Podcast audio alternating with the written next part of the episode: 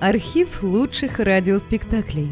Друзья, мы обращаемся к тем, кто слушает наш канал. В последнее время канал сильно вырос и приобрел новую аудиторию. Содержать канал все сложнее. Надо обслуживать технику, хостинг, каналы связи, обеспечивать выход выпусков. Работа будет продолжена в любом случае. Выложена совсем малая часть материала. Обращаемся к вам за помощью. Будем благодарны любому пожертвованию в пользу канала.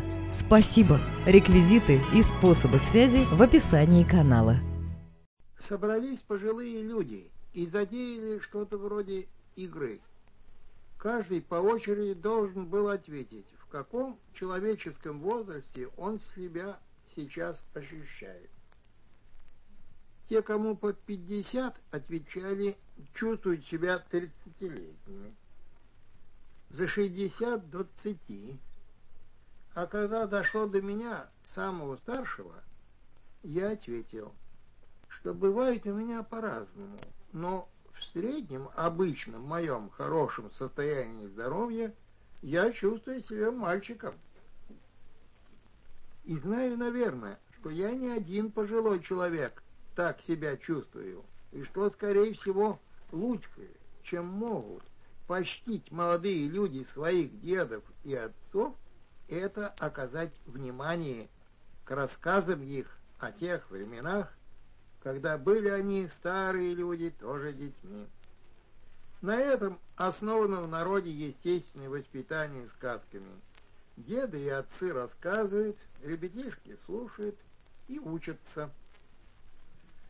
Послушайте же, молодые люди, о времени, когда эта нынешняя действительность была нашей мечтой и делом, требующим непременно от каждого из нас жертвы и личного подвига.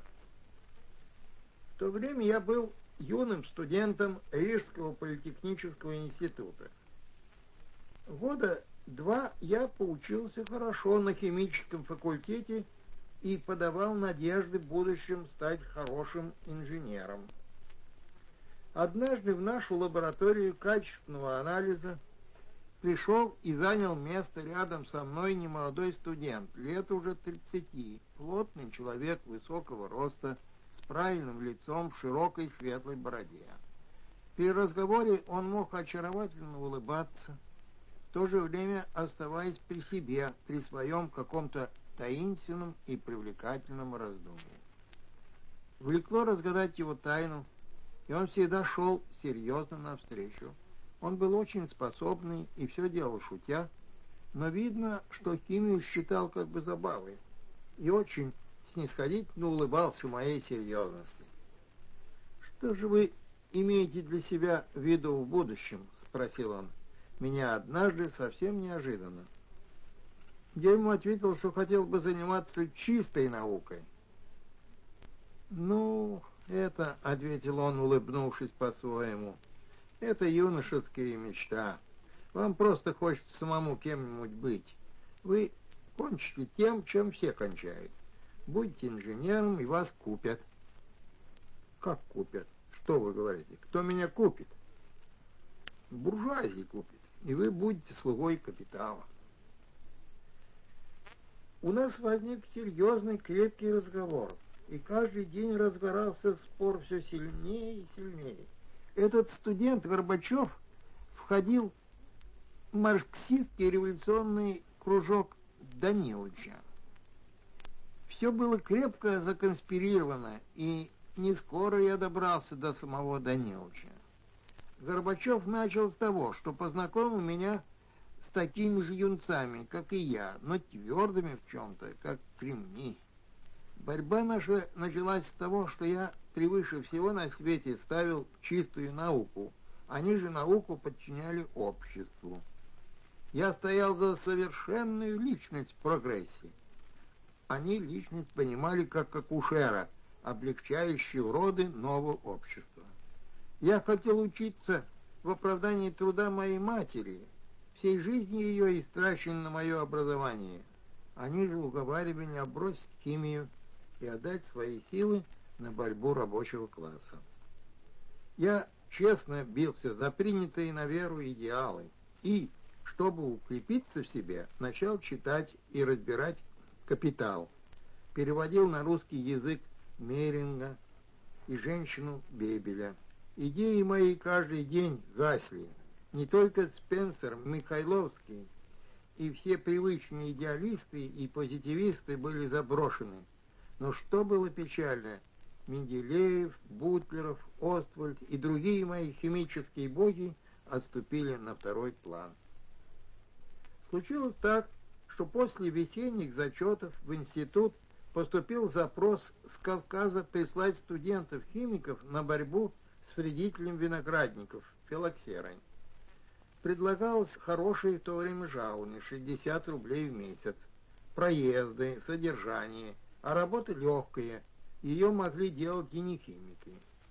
Вся наша группа, за исключением Горбачева и Ульриха, со всеми запрещенными книжками, переводами двинулись на Кавказ. Мы попали прямо в горе. Удивительно мне теперь вспомнить, что в то время природу я не понимал. Я просто глазел, но не видел, как теперь. И что еще удивительнее, потом, после Кавказа, я начал видеть природу у себя на родине. Как будто вышло так, что Кавказ меня взял в свои недра, закрыл все горизонты горами, и когда выпустил, я все увидел и с каждым годом и до сих пор вижу все больше и больше. Ровно через месяц после нашего приезда в горе мы закончили подготовительные работы и разбились на группы для самостоятельной работы на виноградниках. Нам дали рабочих, верховых лошадей, и мы своей рижской группой поехали искать филоксеру.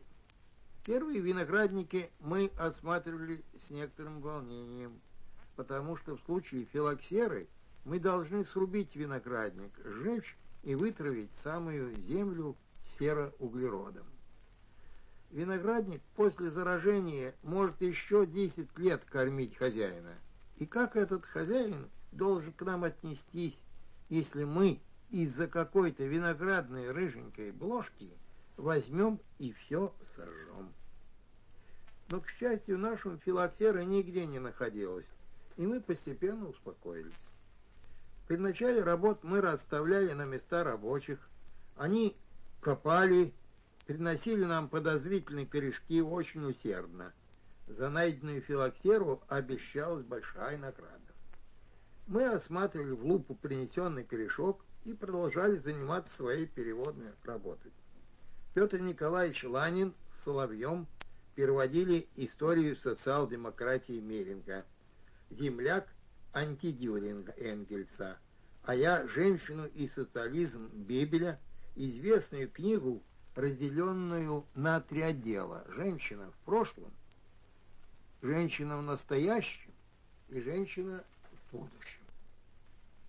Недавно я нашел эту книгу в русском переводе. Кто знает, может быть и в моем. Для меня на Кавказе эта книга была как величайшая поэма любви. Это можно понять, если вспомнить своего соловья. Того соловья, которого слышит в свое время, свои минуты жизни каждый счастливый из нас. Я все чувства свои о женщине будущего передавал товарищам, и они отлично меня понимали. Идеей моих соловьиных чувств была та — что в настоящем для нас женщины нет, что только женщина будущего будет наша, и это будущее не так далеко. Бебель говорит, мировая катастрофа наступит еще при жизни нашей. И вот тут-то и совершилось мое отступление от чистой науки.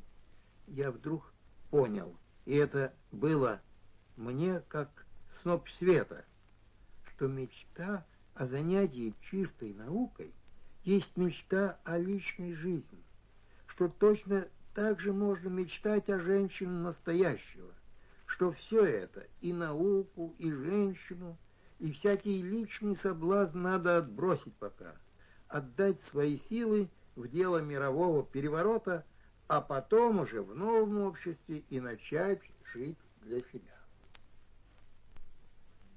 Нельзя сказать, чтобы мы много говорили об этом. Нет. Мы больше молчали.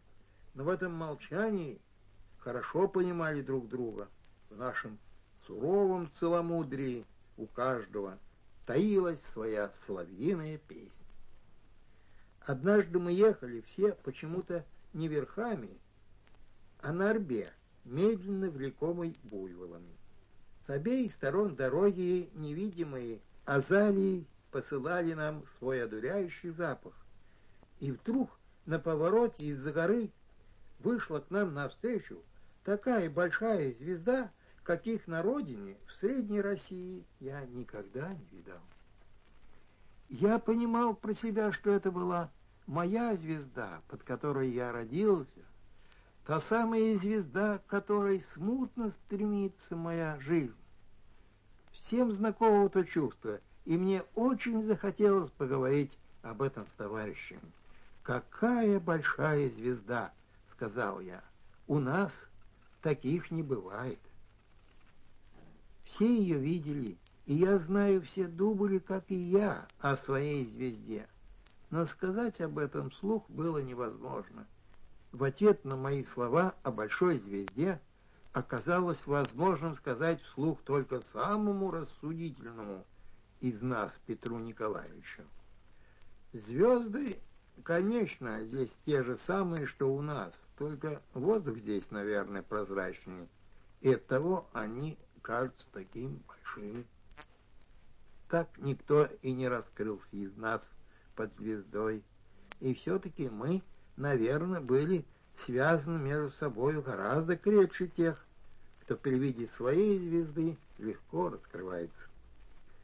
В эту ночь мы ехали осматривать очередной виноградник, принадлежавший какой-то грузинской княжне. Я уверен, что никому из нас не приходило в голову, что княжна эта могла быть ужасной старухой, каких превращаются на юге часто красивые молодые женщины. Каждый из нас, конечно, про себя, как свою звезду, ждал тоже и свою прекрасную княжну и стремился сотворить ее себе из всего. Почему бы и не подумать, что из этой княжны выйдет тоже своя прекрасная. Где это был, теперь я не пойму. Помню только, что медленные какие-то вялые духом буйволы остановились перед небольшим деревянным домиком, что вышла из него невзрачная женщина, неплохо понимавшая по-русски, и после коротких наших объяснений почтительно наклонилась и провела нас в комнату с простыми тахтами и скромными коврами на стенах. Сердечным сокрушением мы подумали каждый про себя – что, может быть, это и есть обедневшая княжна. Закусив немного кое-чем из своего провианта, мы уже начали было внимательно вглядываться в ковры и тахты, чтобы расположиться на покой, как вдруг в невидимую дверь, завешенную ковром, как будто кто-то очень осторожно постучал. Каждый из нас подумал, это так показалось, и в то же время уверился, что стук действительно был. Не могло так всем показаться. Молча мы смотрели туда, на скрытую дверь и ждали. Скоро стук явственно повторился, и после нашего хорового приглашения в комнату вошла та самая княжна, какую мы про себя ждали, и, может быть, даже и лучше. Трудно тебе сказать, какая она была в действительности.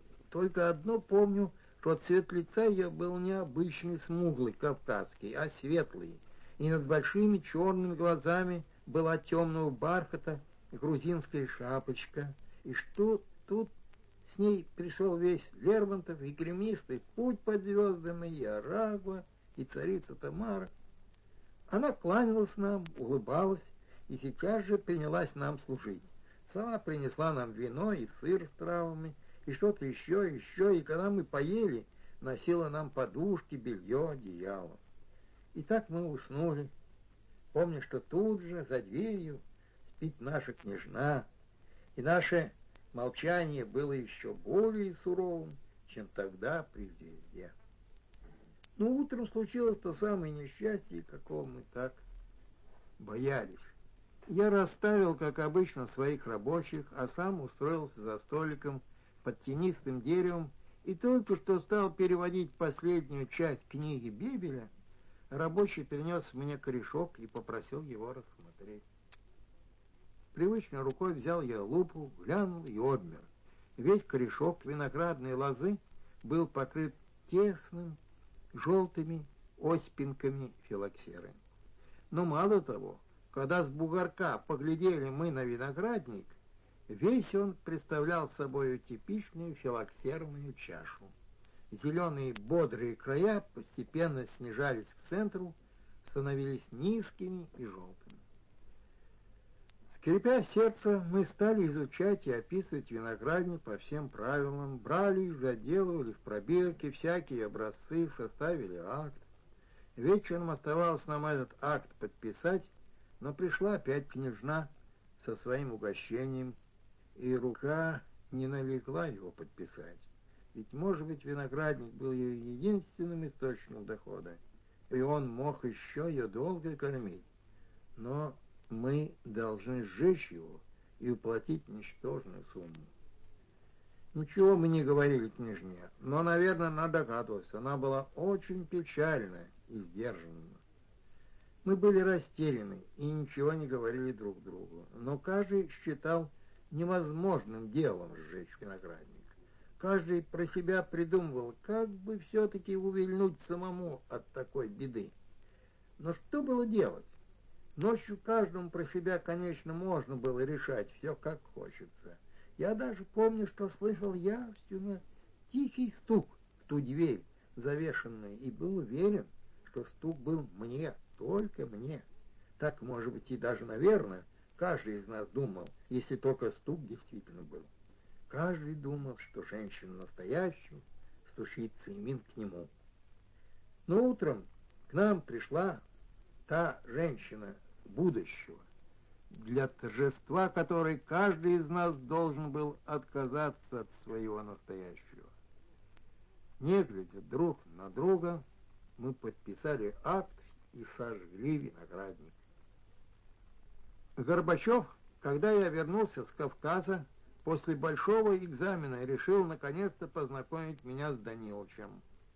Но не очень долго пришлось нам вместе корректировать чистую науку практикой жизни. Вскоре начинавший тогда карьеру свою охотника за революционерами товарищ прокурора Трусевич, известный потом директор департамента полиции, захватил нас в свои сети. Мы сидели с полгода в Риге, потом в Метаве, потом всех нас расшвыряли по всей стране. Стараясь раскрыть движении своего личного чувства Родины я не могу оставить без внимания и этот период моей жизни. Этот побег юноши от чистой науки в страну будущего также характерен для русского поэта в душе, как в отрочестве у меня был побег от латинской грамматики по быстрой сосне в Тихий Дон, как и ребенком побег в страну каких-то голубых бобров. Скорее всего, это происходит от того, что чувство Родины не есть только неподвижная любовь к тому месту, где родился, а тоже и движение куда-то к своей звезде. Как и самое рождение, есть движение из темной утробы в огромный солнечный мир.